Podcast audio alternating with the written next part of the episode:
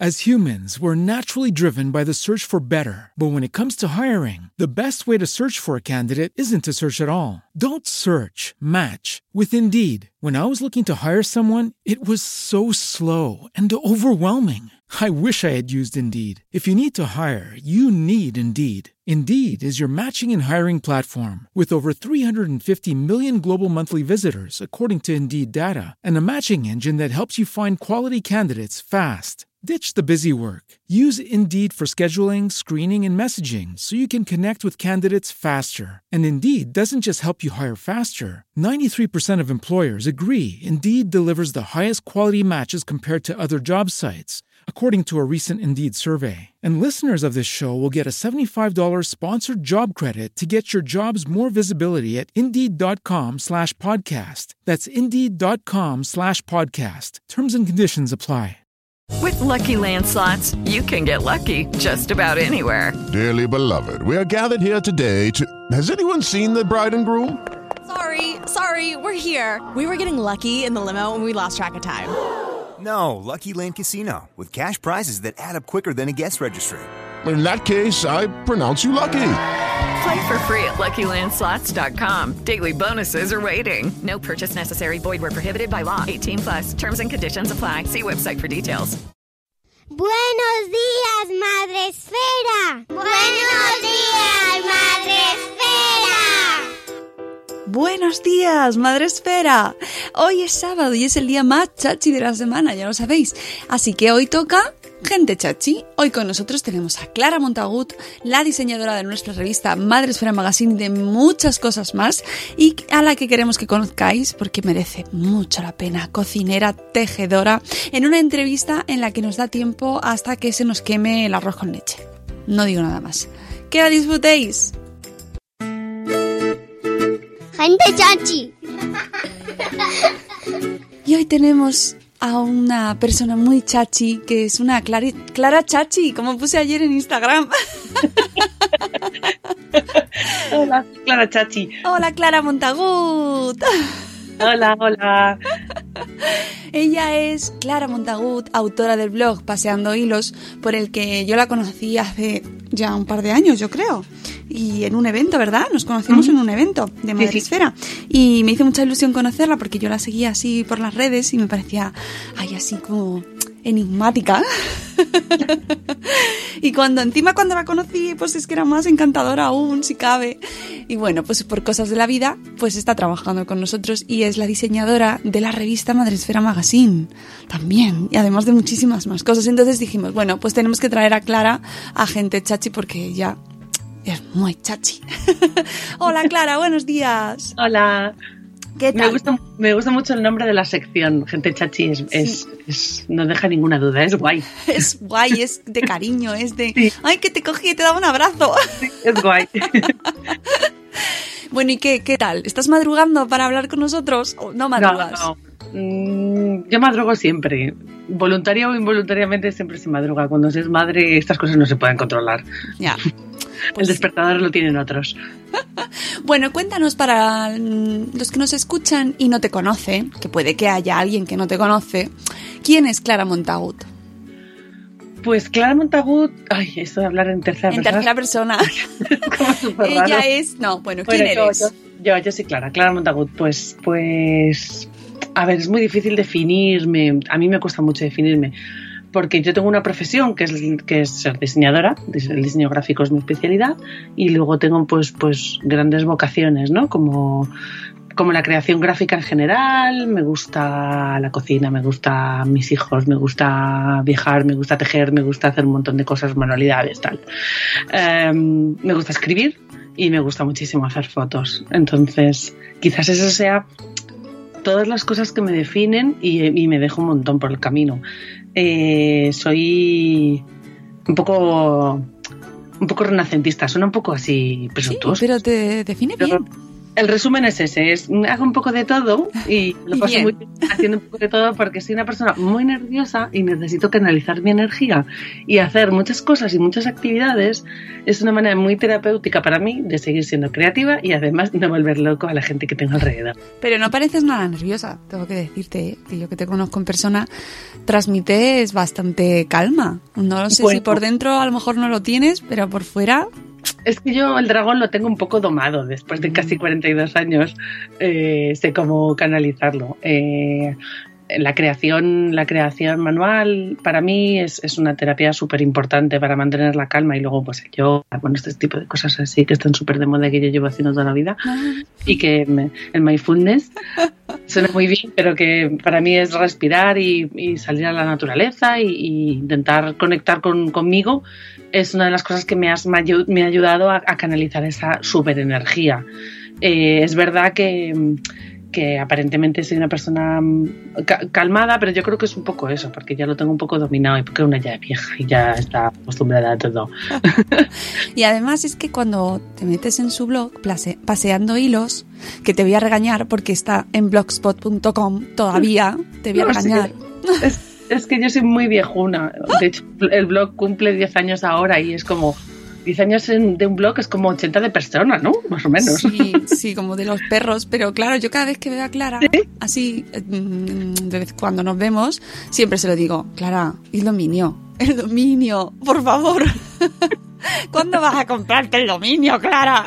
Pues es que esa es una de las cosas que me cuesta mucho hacer. Yo soy una persona un poco, o sea, soy así como muy metódica en mi trabajo y en mi y en mi organización mental y, y física y familiar, pero luego soy un poco soy un poco hippie de la vida y, y todo lo que tenga que ver con burocracia y con autoridad en general me cuesta un poco.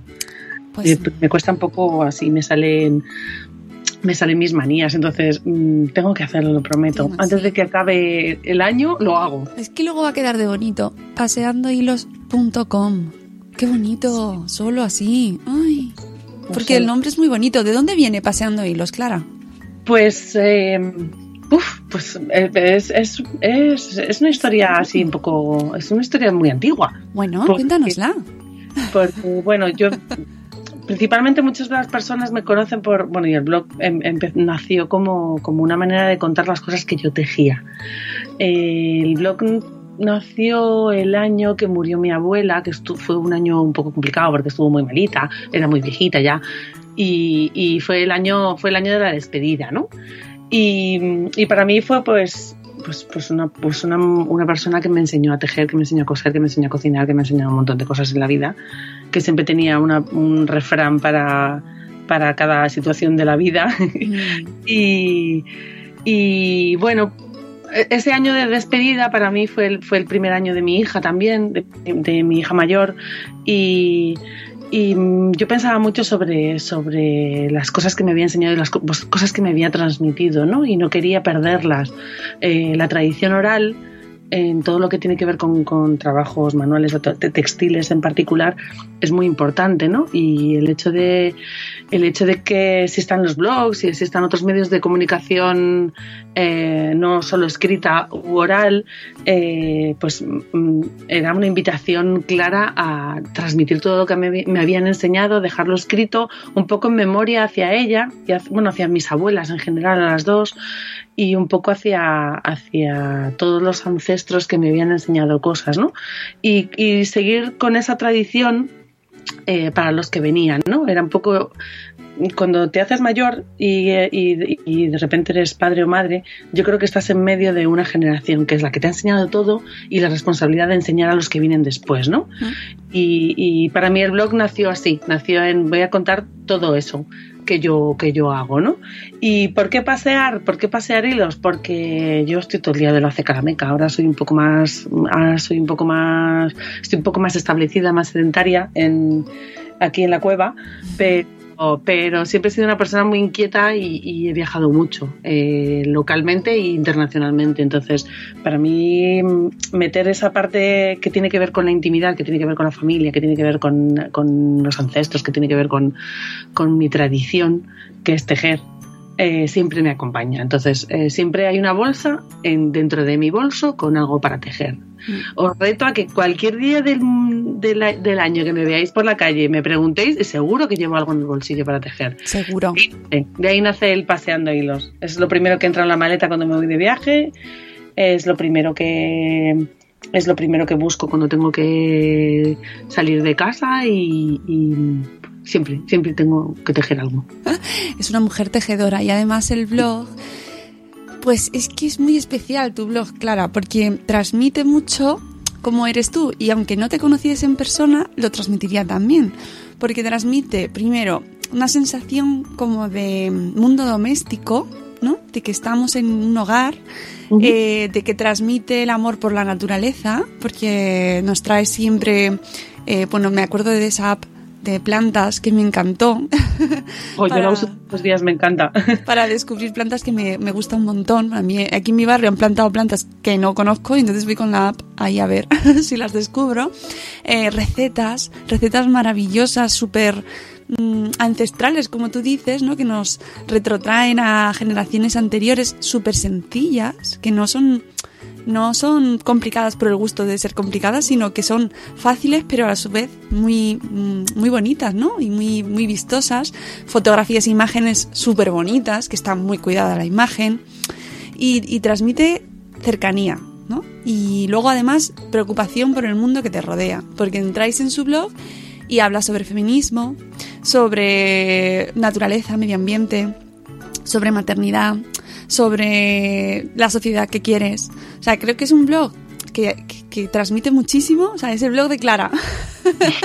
es Clara. Sí, es el blog de Clara y no sabría cómo describirlo realmente, pero eres tú. Y es verdad que, que engancha y que, que tienes que hacer más. Tienes que escribir más. Sí, tengo que escribir más.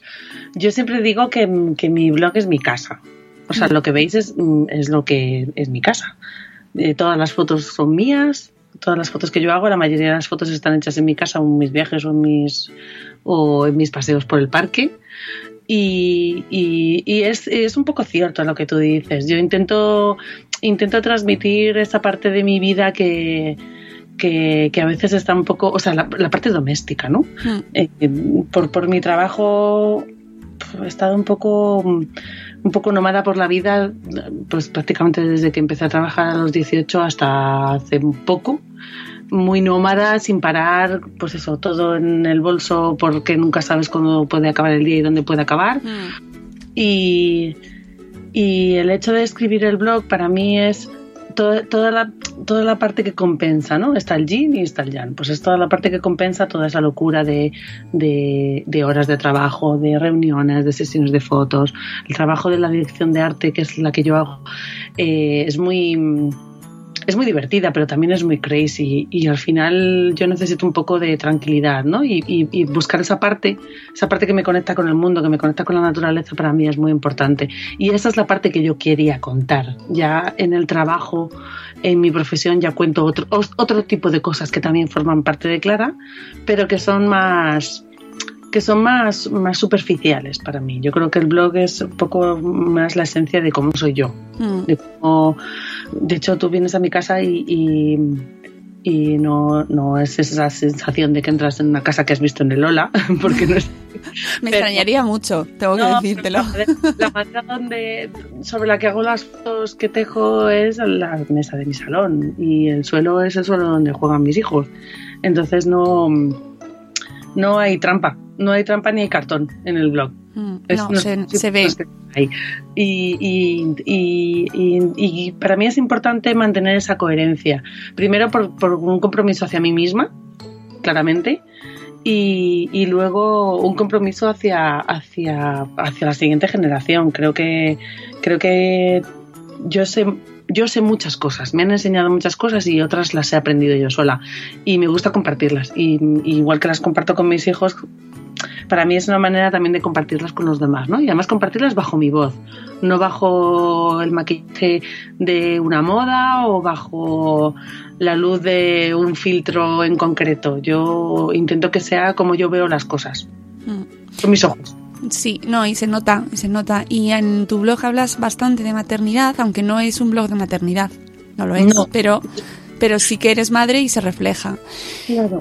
Y- De hecho, em, cuando, cuando la gente me dice, ¿cómo defines tu blog? Mm, Es que no sé, no sé definirlo. Primero, siempre me ha costado mucho definirme a mí misma como para definir el blog, no te digo nada.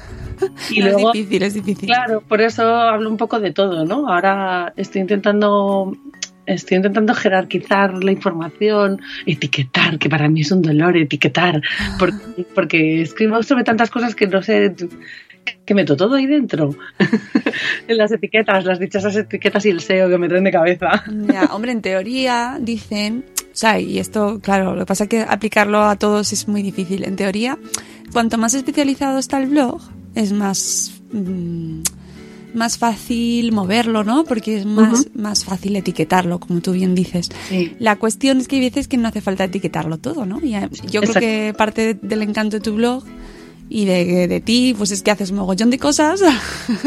Yo soy un outsider totalmente. Yo Sí. hago los más largos del mundo, publico cuando puedo o cuando quiero. O sea, me- todas las normas me las salto todas y tú lo sabes. Sí, sí, sí, pero bueno, es parte de, de la, del encanto Montagut. que por cierto sabemos que hay otra Clara Montagut por el mundo. Sí, sí, sí. Hace tiempo que nos carteamos porque nos, nos cortamos correos y es muy divertido. Y a- y- ayer, ay, esto hay que contarlo. Yo en el podcast cuéntalo. soy muy, tú ya lo sabes que nos escuchas, soy muy sincera. Que ayer intentando conectar con Clara por Skype llamé a, a tu alter ego. a otro, claro. Y oye, tengo que decir que es encantadora. Sí, es que va en el nombre, eh, va en el nombre. Las claras somos chachi. Es de Barcelona y nada, nos dimos un abrazo ahí virtual y me encantó por estas cosas de la vida decir, jo, qué gracia y qué, qué maja.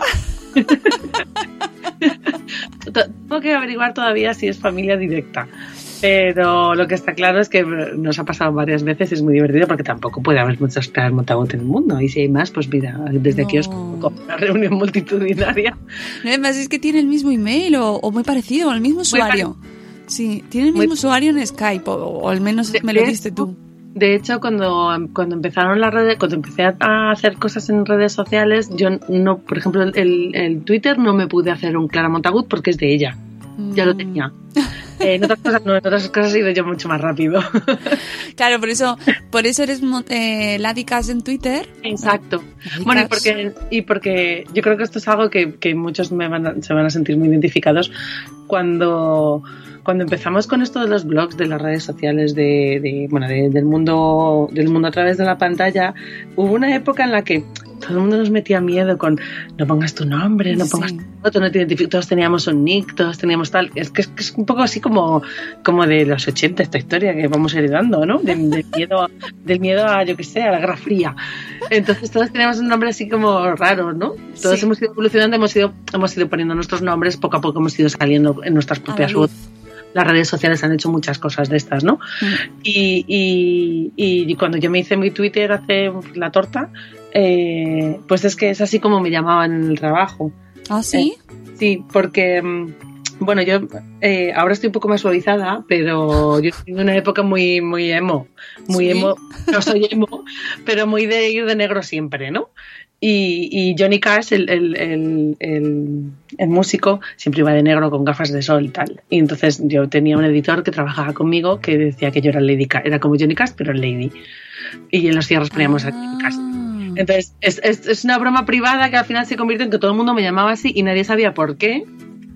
Y, Ah. y era, em, era un nick bastante chulo en el que nadie iba a saber quién era más que mis propios amigos. Al final te haces las redes sociales para tus amigos y luego mira. Fíjate, no sabía yo que era Lady Cash. Claro, Sí. yo decía Lady Cash, Lady no, Cash. no pude poner Lady con Y porque hay otra Lady Cash con Y de mm, un poco ligero de cascos. Uy. eh, digámoslo así. Eh, entonces, claro, es que está, está todo cogido ya. Es que es muy complicado poner ese nombre. Bueno, entonces es mejor que te que confundan con Clara Montagut la maja Sí. que no la ligera de cascos, ¿eh? Por eso, ya, por eso empecé a poner, por eso empecé a poner mi foto para que por lo menos la gente me reconociera. Ahí, Sí, sí, no, haces bien, haces bien. Oye, y en tu blog además también nos hablas, aparte de las labores, que estás siempre cosiendo, siempre va cosiendo, en su, Siempre. siempre, siempre. Siempre. Eh, pero además también nos hablas de maternidad y cómo vives tú, porque ahora sabemos que trabajas, bueno, sabemos, yo, yo lo sé, el mundo no, pero lo Algo comparto. que trabajas más en casa y cómo compatibilizas trabajo, casa, familia, niños, dos niños pequeños, bueno, una niña un poquito más mayor y un niño pequeño. ¿Cómo lo llevas? ¿Cómo Pues haces? es, pues es complicado, que os voy a contar que no sepáis ya los que trabajáis en casa. Yo, eh, pues por circunstancias personales, eh, cada vez que he tenido un hijo, eh, he dejado de trabajar de manera presencial en las redacciones en las que trabajaba y me he venido a trabajar a casa. Mm. Principalmente porque la conciliación no existe, es una palabra muy bonita, pero no existe. La sociedad no está preparada para la maternidad, ni para la paternidad, ni... Y es más, me arriesgaría a decir que la sociedad no está preparada para los niños. Sí. Entonces, y por extensión, pues nosotros somos, nosotros somos los partners de los niños, es lo que hay. Entonces, es verdad que mi profesión es muy loca, muy de echarle muchas horas, muchas horas de redacción. Eh, yo he trabajado en prensa casi siempre y en agencia, y, y es un trabajo un poco estresante. Y, siempre he tenido muy claro que a mis hijos no les quería tener estando tan estresada. Esta era la utopía, porque luego pasar de embarazo es un poco complicado siempre, y casi he estado trabajando hasta en el paritorio. Eso me suena. eh, Sí, pero, pero bueno, hay momentos en los que tienes que, Hay que parar. que decidir cuál es el peaje que quieres pagar y si quieres que tus hijos lo paguen. Y como a mí me parece una enorme responsabilidad de decidir por ellos en algunas cosas, eh, sobre todo las que tienen que ver con su educación y con su salud, eh, he parado. He parado en las dos ocasiones. En la primera ocasión yo era muy novata. Y bueno, las madres primerizas, bueno, siempre sí es primeriza, ¿no? Eh, estuve, estuve tres años trabajando aquí con ella en brazos y, y cuando todavía no existía el teletrabajo y era realmente complicado, eh, pues eso, el carro con la niña a las reuniones, mm, tirando de abuelas, bueno, una, una conciliación muy complicada y muy, muy estresante. Y con el segundo, pues la vida un poco complicado con, con, con, con mi partner in law, que es, que es el señor Croqueta. Eh, este, este señor que duerme a mi lado, eh, nos dio un susto a la vida y, y decidimos, decidimos vivir, vivir lo que nos regalaba la vida de otra manera. Eh, y fue una decisión familiar. No fue una decisión personal, ni fue una decisión de madre, ni fue una decisión eh, de clan. O sea, fue una decisión del clan. Decidimos que era el momento de parar y de tomarnos la vida de otra manera porque, porque la vida había cambiado y nosotros no la habíamos cambiado. Entonces, eh, una enfermedad eh, una enfermedad crónica pues le cambia la vida al, al enfermo pero también le cambia la vida al entorno entonces decidimos eh, cambiar la más natural posible y es volver a los orígenes volver a volver a trabajar en casa de una manera de una manera no presencial porque eso me- a mí me, me- me supone el tener el tenerle cerca poder controlarle y el que y que su calidad de vida sea infinitamente mejor que con un cuidador, Claro. con, con lo, tirando de abuelos, tirando de familia, tirando de sustos y tirando de teléfono todo el día. Yo ya he vivido muchísimos años enganchada al teléfono y me estresa mucho. Me estresa mucho y no lo quería. Y parte, la parte súper positiva de esta decisión eh, o sea, no es que, es que en realidad no hubo que tomar una decisión, todo vino, porque, porque todo esto ocurrió yo estando embarazada del pequeño. Entonces, imaginaros, fue como, si ya de por sí es complicado un posparto, imaginaros un posparto con hospitalizaciones de por medio, eh, urgentes, ¿no? Entonces, bueno, todo muy complicado, ¿verdad? sin dramas y tal. Mm, La, la conclusión es que tenemos muchísimo más tiempo para estar con nuestros hijos y para verles crecer de otra manera que la que habíamos planeado, pero mm, pues, desde luego muchísimo mejor que, la primera. Vamos, lo tenemos clarísimo. Estamos viviendo la preadolescencia de la mayor como nunca pensé que la iba a vivir y desde luego la infancia del pequeño no tiene absolutamente nada que ver con la de la primera, precisamente porque se acabó el estrés, se acabó el teléfono, se acabaron los timbres, se acabaron los horarios y se acabó se acabó el sentirse culpable absolutamente por todo. Y, y- y la verdad es que mm, la verdad es que no suelo hablar de esto porque es algo bastante personal. Los que me conocéis, pues lo conocéis y ya está. No es algo que tampoco cuente mm, en exceso en el blog y tampoco cuente en exceso en redes sociales porque las penas son para uno mismo y ya está. Y tampoco son tan penas. Y luego, eh, yo creo que cuando se habla de conciliación y de por qué tomas la decisión de irte a trabajar a casa, yo creo que cada, yo creo que cada explicación, eh, o sea, que cada persona es una explicación distinta. Mm. Es verdad que el, que, el, que el matiz de todo, que la- el, el paraguas que nos aúna a todos los que decidimos dejar el trabajo presencial y venirnos a trabajar a casa es por problemas de conciliación, pero luego cada uno tiene sus circunstancias, ¿no? Por eso yo creo que es tan complicado regular ese, ese mal que está de moda, ¿no? De hablar de la conciliación y de la sociedad que no está preparada. Es muy difícil regularlo porque cada uno tiene unas circunstancias distintas. Sí que es verdad que creo que es importante que, tanto los patronatos como, como las patronales, como, como los ministerios, como las empresas, las pymes e incluso los propios trabajadores deberíamos hacer una pequeña reflexión sobre lo intoxicado que está el trabajo y de ahí, de una manera natural, saldría la solución de la conciliación. Estoy totalmente convencida.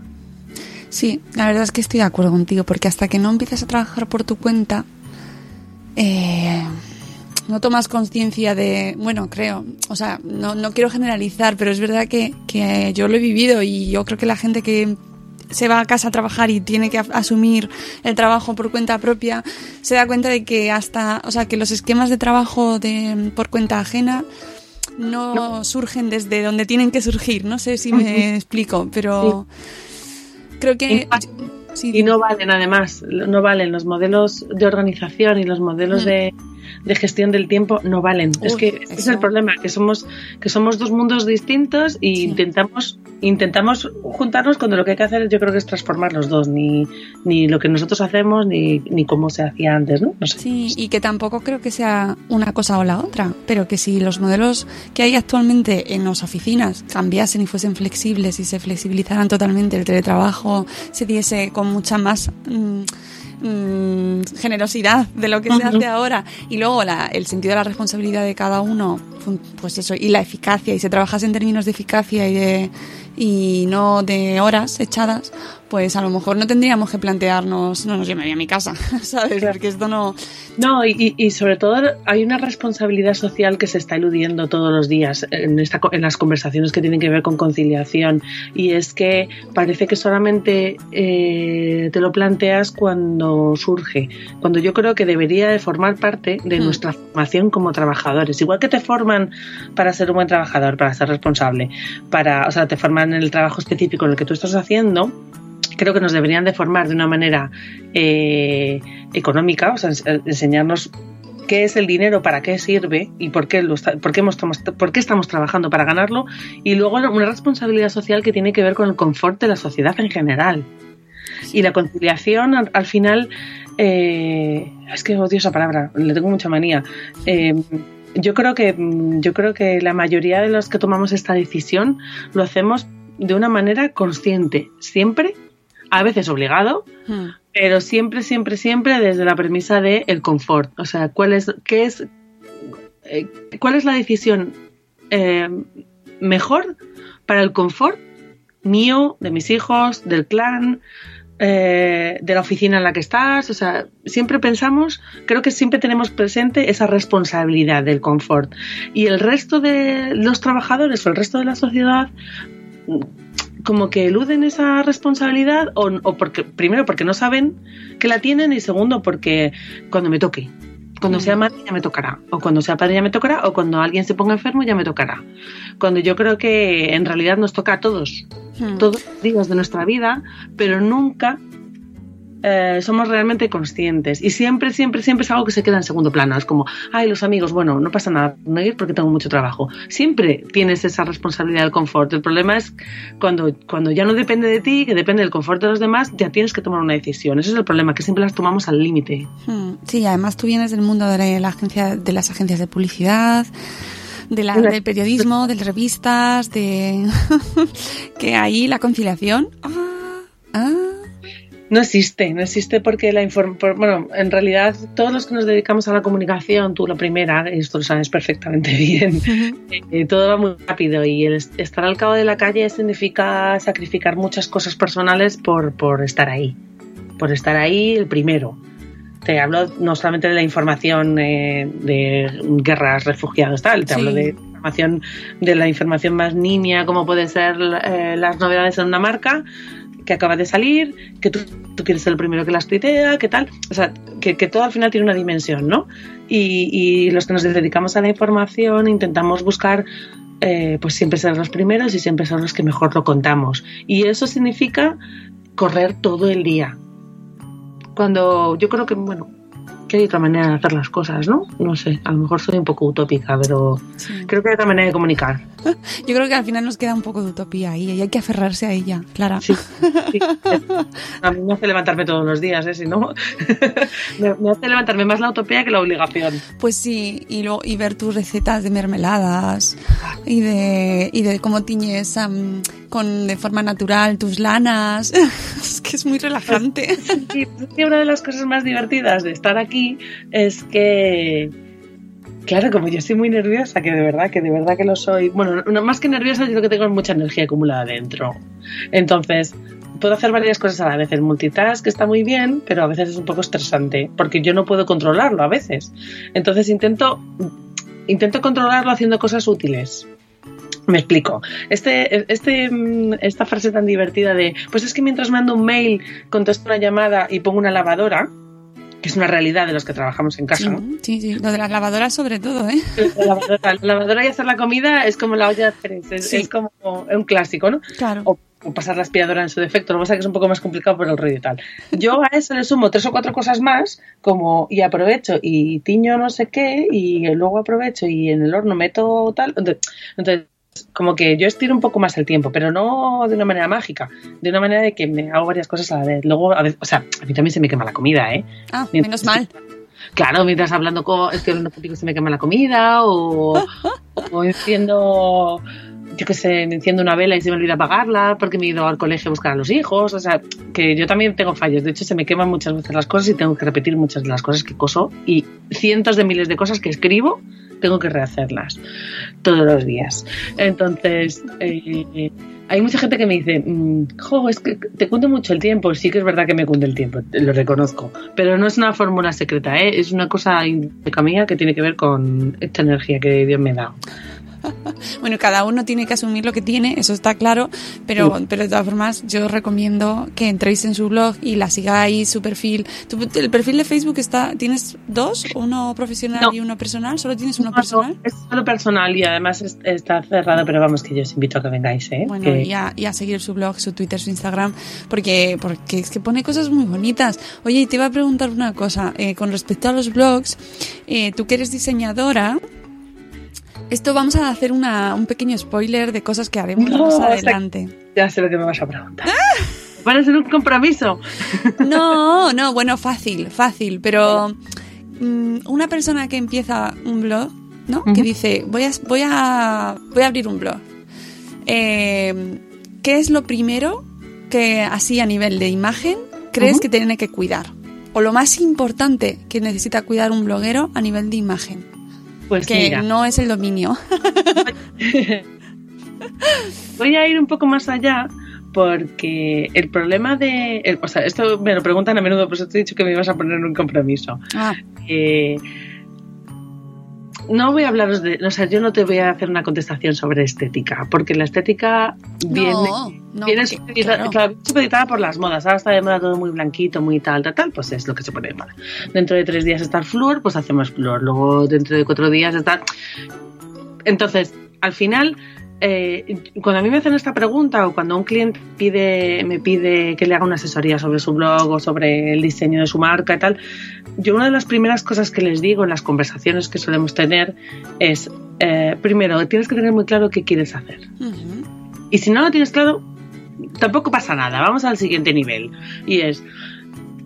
Eh, yo quiero hacer un blog que eh, me enseñan un montón de blogs que les, ya les gustan, que, que les gusta dónde está la información escondida, dónde está colocada, dónde, el color que tienen, la estética, el tipo de fotos y tal. Y yo siempre les digo, vale, eso está muy bien. Está muy bien que tengas muy claro cuál es el gusto que tú quieres tener.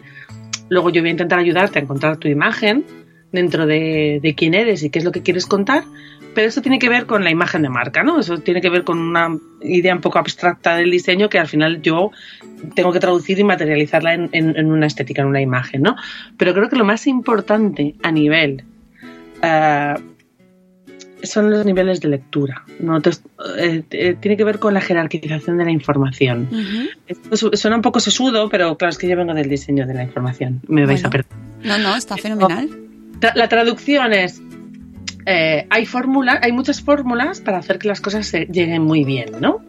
Eh, que, que, que- que algunas están supeditadas por la moda, pues eso, pues que las, las fotos estén muy bien, que tengan buena definición, que tengan buen tamaño, que estén enfocadas, que la fotografía sea legible a todos los tamaños, no solamente en el tu móvil, sino que lo puedas ver en el portátil, que un día estamos en la presentación de mm, el blog eh, eh, Madresfera Bloggers Day y que tú lo pones en la pantalla y que se siga viendo bien, ¿no? Ese tipo de cosas que tienen que ver con, con, con que la información llegue bien a la persona a la que tú se la estás transmitiendo. Estos son fundamentos básicos del diseño gráfico que todo el mundo se los salta. ¿Por qué? Porque al final, porque al final nadie tiene por, o sea, no todo el mundo tiene por qué saberlos. Eh, y porque y porque bueno pues por suerte ya está bastante democratizado esta parte de la información y es muy fácil encontrar plantillas que ya existen que están muy bien resueltas que están muy bien diseñadas y que funcionan muy bien a todo el mundo. Pero para diferenciarte de los demás eh, tienes que dar un paso más, a- más allá y, y- y plantear tu yo creo que plantear tu, tu medio de comunicación de una manera un poco más profesional y que, y que pasa por pues pasa por este tipo de consultorías que son un poco que suenan así un poco pedantes y un poco sudas es que yo me pongo muy seria con estas cosas pero es porque es la profesión. Pero está fenomenal, ¿eh? que tienen que ver con, con, con cómo quieres cómo quieres enseñar y, y qué quieres contar y cómo lo quieres contar. Eh, hay muchas maneras de contar, hay maneras de contar de- desde el bonitismo y hacer cosas bonitas, agradables a la vista, pero también hay maneras de contar las cosas desde el feísmo, porque también cuentan muchas cosas. De hecho, hay muchos medios de comunicación que son difíciles de ver, que abres sus páginas web y son feas y son complicadas, pero que funcionan de, funcionan de muerte, tienen un montón de tráfico, porque porque van porque porque van a un tipo de persona que, que le funciona bien que le funciona bien eso. Entonces en realidad las, la- las tres cosas más importantes a la hora de plantear gráficamente un medio que para o sea para mí los blogs son medios de comunicación que Sí. eso lo tengo muy eh, es eh, qué quieres contar cómo lo quieres contar y a quién se lo quieres contar y si eres capaz de definir esas tres cosas con muy poquitas palabras eh, todo lo demás son aditivos y los puedes encontrar de una manera gratuita de una manera fácil eh, navegando por el mundo. Pero es importante que tenga, que, que tenga es- esas tres definiciones eh, muy claras, ¿no? Y, y desde luego de una manera muy personal, porque eso es diferenciar del, del resto. Ujú. El Sí. elegir un color u otro al final es accesorio. Y Bueno, es, pero, pero tú nos puedes con- verificar y confirmar que no se deben poner fondos negros. No, no, pero es una cuestión de, es una cuestión de lectura. Exacto. de- claro, mira, hay unas normas, hay unas pequeñas normas básicas de percepción, de percepción visual, porque al final los blogs son percepción visual. Eh, eh, también puede ser auditiva a través de los, de los podcasts que hay varias maneras de comunicar, ¿no? Pero hay normas súper básicas que tienen que ver con la percepción orgánica orgánica de, de- de lo que estás viendo, ¿no? ¿Qué significa la percepción orgánica? Esto es algo que yo le cuento a mis alumnos y me miran que me dicen, ya estaba loca esta de, de la- los yogures bio. No, esto. La percepción orgánica es eh, cosas, o sea, cómo, cómo se representan las cosas y que tu cuerpo las percibe de una manera natural. Entonces, esto significa que los ojos están eh, diseñados genéticamente y físicamente para ver cosas bien y ver cosas mal, para que haya colores que sean mucho más atractivos para ellas y que tienen que ver con la psicología del color, pero aparte también con la fisiología de tu cuerpo. Y el negro es un color muy complicado, de eh, muy complicado de, de diseñar con él y es muy complicado de percibir. Y hay cosas que tienen que ver con, pues eso, con, con, problemas visuales que, que- que no se pueden arreglar. O sea, que al final tú, tú est- estás haciendo una gráfica para que la vean miles de personas, o intentas que las vean miles de personas. Tú no sabes quién tiene presbicia, quién tiene astigmatismo, quién tiene tal. Entonces, como no sabes cuáles son las especificaciones físicas de las personas que te están viendo, hay unas normas que, que tienen unos parámetros muy fijos en los que hay cosas que se pueden y que no se pueden, como por ejemplo los fondos negros o los fondos rojos, porque vibran.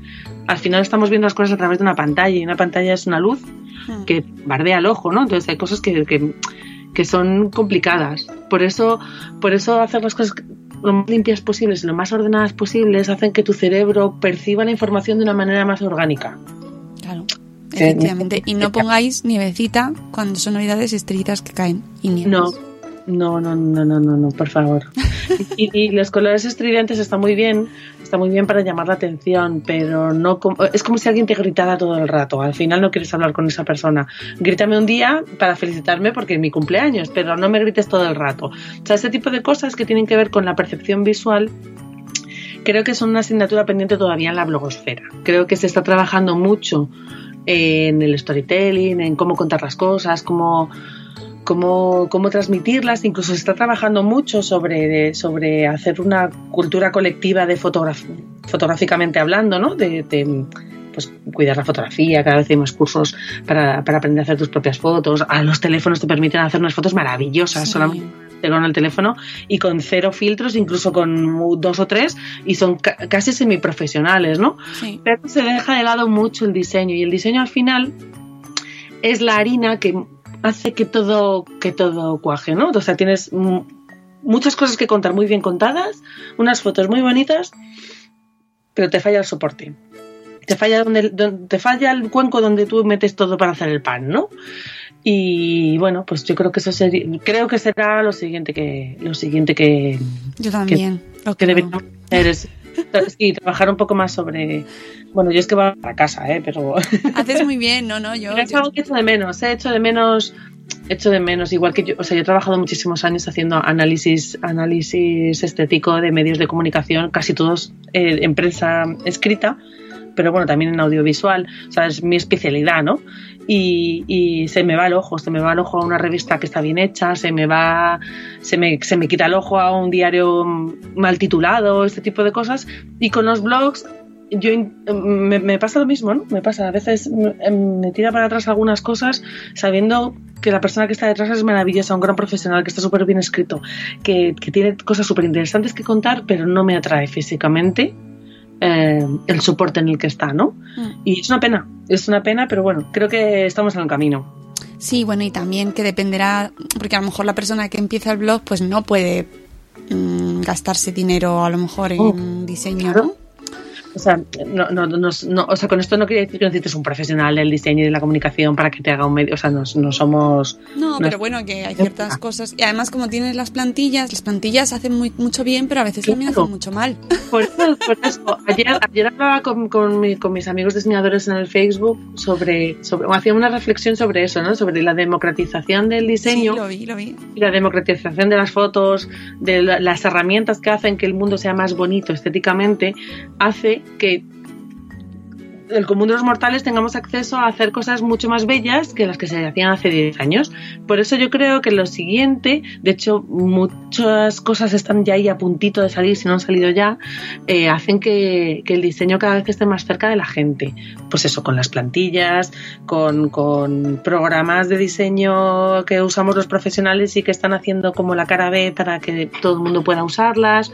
O sea, se está haciendo un trabajo para generar una cultura estética eh, que está a puntito de estallar. Y, y la blogosfera no se puede quedar atrás, porque, porque, porque en realidad somos la alternativa a muchos medios de comunicación que se han quedado obsoletos. Y eso es una gran responsabilidad no solamente de contenido, sino también de aspecto. Hmm, Claro. No, no, y al final respondes a lo que está pasando a tu alrededor y, a- y nos afectan las tendencias muchísimo. Mucho. Muchísimo. O sea, cuando se ven los unicornios, los unicornios es porque se llevan los unicornios. Sí, sí, sí, sí. O las hojas estas de la- del el ficus este que se llama monstera. ¿Se llama Sí. monstera? Pues ese es el nuevo O ukelele, la ¿no? piña, la piña. Claro, la piña es un, es un clásico. Entonces hay como, hay como, como son modas. O sea, yo, nosotros cuando hablamos en diseño, yo cuando doy clase a mis alumnos, yo se los digo, di- hay modas, hay muchas maneras de, de, o sea, las modas lo bueno que tienen es que son universales y gracias a internet todo el mundo puede acceder a ellas de una manera inmediata. Aquí en Tokio, en Sebastopol o en Madagascar. A la vez podemos tener la misma idea estética porque, porque nos bombardean todo el día con ella. No pasa nada, las modas están ahí y son maravillosas y además generan cosas fantásticas, ¿no? La historia del arte y del diseño está llena de modas. Pero, pero si se cumplen las mínimas, mm, los, los- los parámetros mínimos de, de- de- de- de que la información llegue de una manera normal, ¿no? De una manera, sobre todo que llegue a quien le tiene que llegar. Y, y es complicado. Es complicado porque las modas nos, nos dejamos llevar y de repente ves blogs que... Porque estos, estos dos últimos años han sido los años de vamos a rediseñar nuestros blogs. Sí. ¿O no? Entonces está muy bien, es maravilloso porque significa que hay una inquietud en la sociedad por cambiar las cosas y por hacerlas bonitas, cosa que por fin se está entendiendo que el diseño es eso, es ayudar a que las cosas eh, sean más bellas. Más, más bellas y al final son más útiles. Eh, porque el diseño es eso, es belleza y utilidad a la vez. Pero el problema es que nos quedamos en las modas. Pero bueno, yo entiendo que es complicado y que las modas están muy bien y yo las uso también. Pero, pero bueno, poco a poco estamos en el camino. Igual que se estaba en el camino de la fotografía y la revolución de la, foto- la, revolución de la fotografía digital supuso pues es casi como la revolución industrial en el mundo en el mundo occidental, pues eh, supongo que en algún momento el diseño se democratizará tanto que, que, pues, que todos podamos tener acceso a él y, y que la información sea más bella, ¿no? Hmm. Es, por lo menos pienso que puede ser así en algún momento. Pues eso, que sabéis que tenéis que mirar así con un ojo un poquito agudizado, ¿no? a vuestras plantillas, eh, buscar el lado bonito de las cosas, aunque eso así queda, queda marketingiano, ¿no? Lo de buscar el lado bonito de las cosas queda como claim publicitario, ¿no? Pues sí, es, es que el problema es que mm, se confunde la palabra bonita, la palabra bonito, felicidad, tal, al final se está convirtiendo en algo muy cursi, cuando en realidad son cosas súper importantes. Que las cosas sean bonitas es muy importante para que seamos felices. ¿Verdad? Y, y no sé, y, y en el blog, y encontramos aquí en, en- Yo es que muchas veces cuando hablo de, la, de Madresfera y me preguntan, ¿qué es Madresfera? Y que al final, ¿qué hay detrás de Madresfera? Y yo siempre pienso así, lo más sencillo y lo más mm, fácil, ¿no? De, pues, no sé, gente maja que hace cosas bonitas y que da mucho amor. Sí, sí. Sí, me, acuerdo cuando estábamos preparando el blog y que Sune nos decía, mandar una frase para definir a Mónica, ¿te acuerdas? Que nos reíamos Sí. mucho. Y era como, pues es que más que definirte a ti, yo, o sea, para, para mí, que esto es algo que yo os lo he contado varias veces al equipo, para mí Madresfera significa gente que te tiende la mano. De hecho, el, el- el logotipo este año del Bloggers Day eran manos, precisamente Ujú. por eso. Es gente que tiene la mano extendida para dar y para recibir. Y que tenemos una cosa en común y es que en algún momento tenemos... eh, la- nos hemos puesto la chaqueta de la maternidad o de la paternidad y es, y es un poco el hilo conductor de, de por qué nos hacemos todos, pero una comunidad al final es un poco eso, es gente que te tiende la mano. A veces hay gente que solamente da, gente que solamente pide y, y gente que comparte, ¿no? O gente que simplemente te acompaña. Y yo creo que eso, que eso es algo, para mí eso es lo que define Madresfera. Mm, Sí, yo creo que sí que lo vamos consiguiendo, ¿verdad? Con los años se va, se va creando ahí una red cada vez más, más, más amplia, pero también muy sólida de gente que entiende el, el sentido de esto, ¿no? Y de que es mucho más que escribir un blog, ¿no? Que en realidad es casi casi la excusa. pero el que nos gusta mucho escribir. Es un requisito imprescindible para Sí. formar parte de Madresfera. Lamentablemente sí.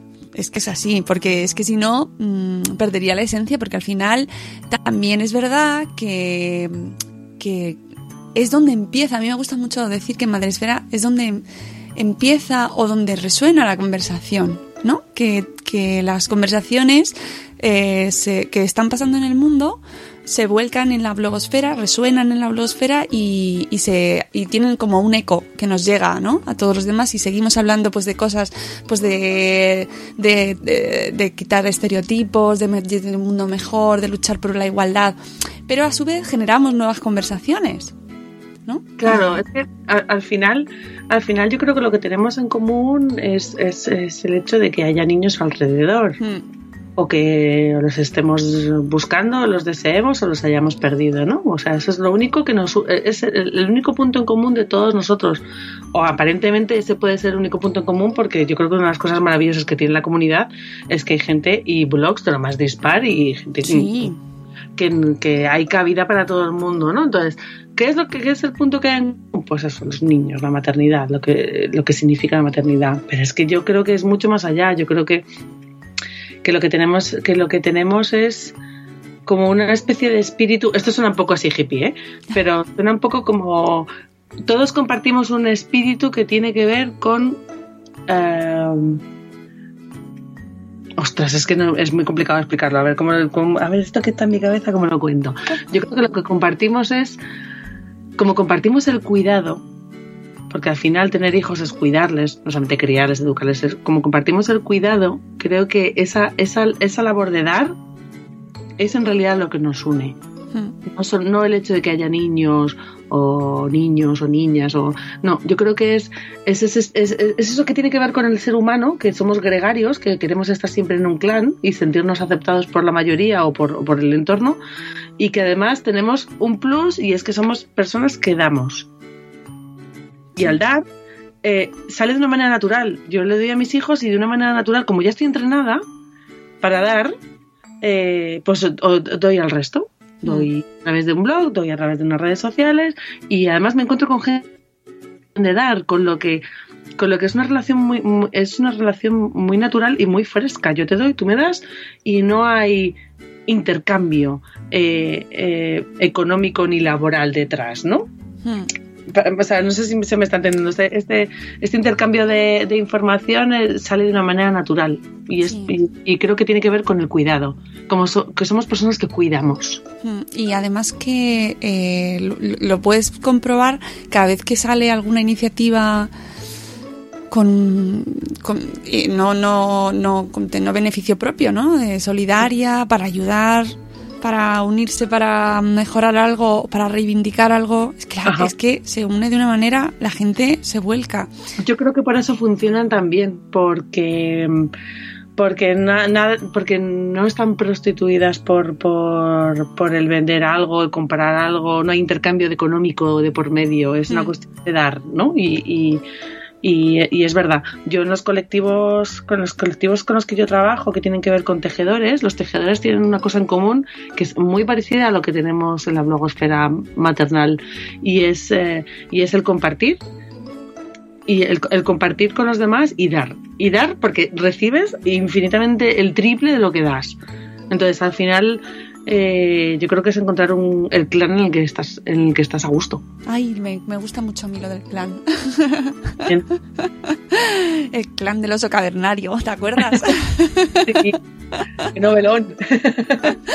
Pues sí, pues sí, que nos quedamos con esta reflexión así utópica, idealista, pero que nos gusta tanto por aquí. Y que muchísimas gracias, Clara. A mí se me ha quemado el arroz con leche mientras hablaba contigo. Yo había comido antes de. Ya cocinado antes de hablar contigo. Pero sí, sí, estoy, estoy aquí con la oreja puesta a ver si se me despierta alguien. que, que- que es que nos hemos puesto a hablar y yo me dejaba ahí el arroz con leche puesto ya, que ya le quedaba poco y pues que ha desaparecido. Así que cuando lo oiga mi familia, pues que os habéis quedado sin arroz con leche.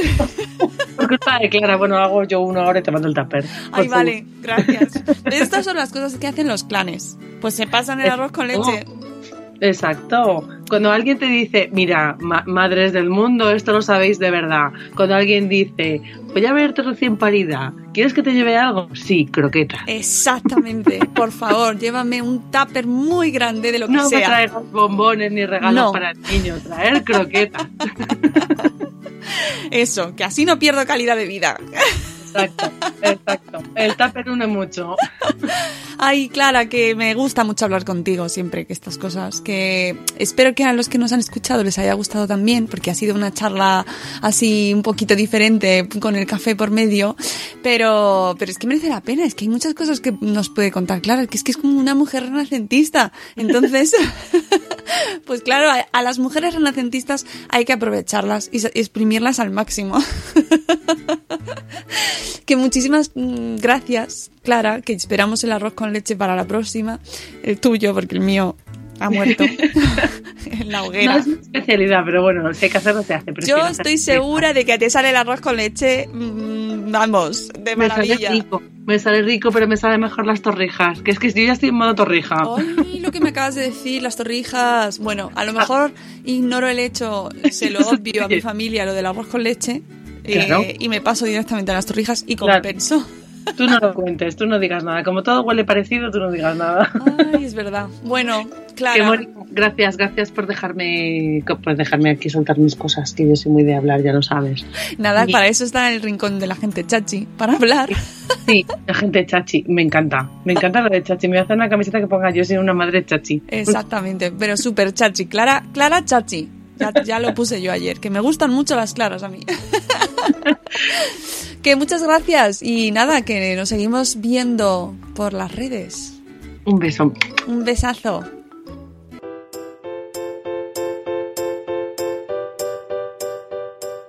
Espero que os haya resultado interesante la entrevista. Podéis encontrar a Clara Montagut en su blog Paseando Hilos, en sus redes sociales y, como no, por supuesto, en su faceta como diseñadora, entre muchas otras cosas, en nuestro proyecto Madresfera Magazine, en nuestra revista bimensual madresferamagazine.com, donde podréis disfrutar de su trabajo en directo, ya sabéis.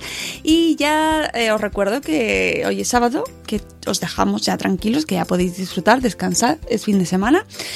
Pero el lunes volvemos a las 7 y cuarto en directo. Estamos en Spreaker, ya sabéis, eh, y podéis participar con nosotros en el chat. Así que nada, ahí os esperamos con el café, café en mano, madrugando para empezar la semana con alegría. Adiós amigos, adiós. ¡Hasta mañana! ¡Hasta mañana!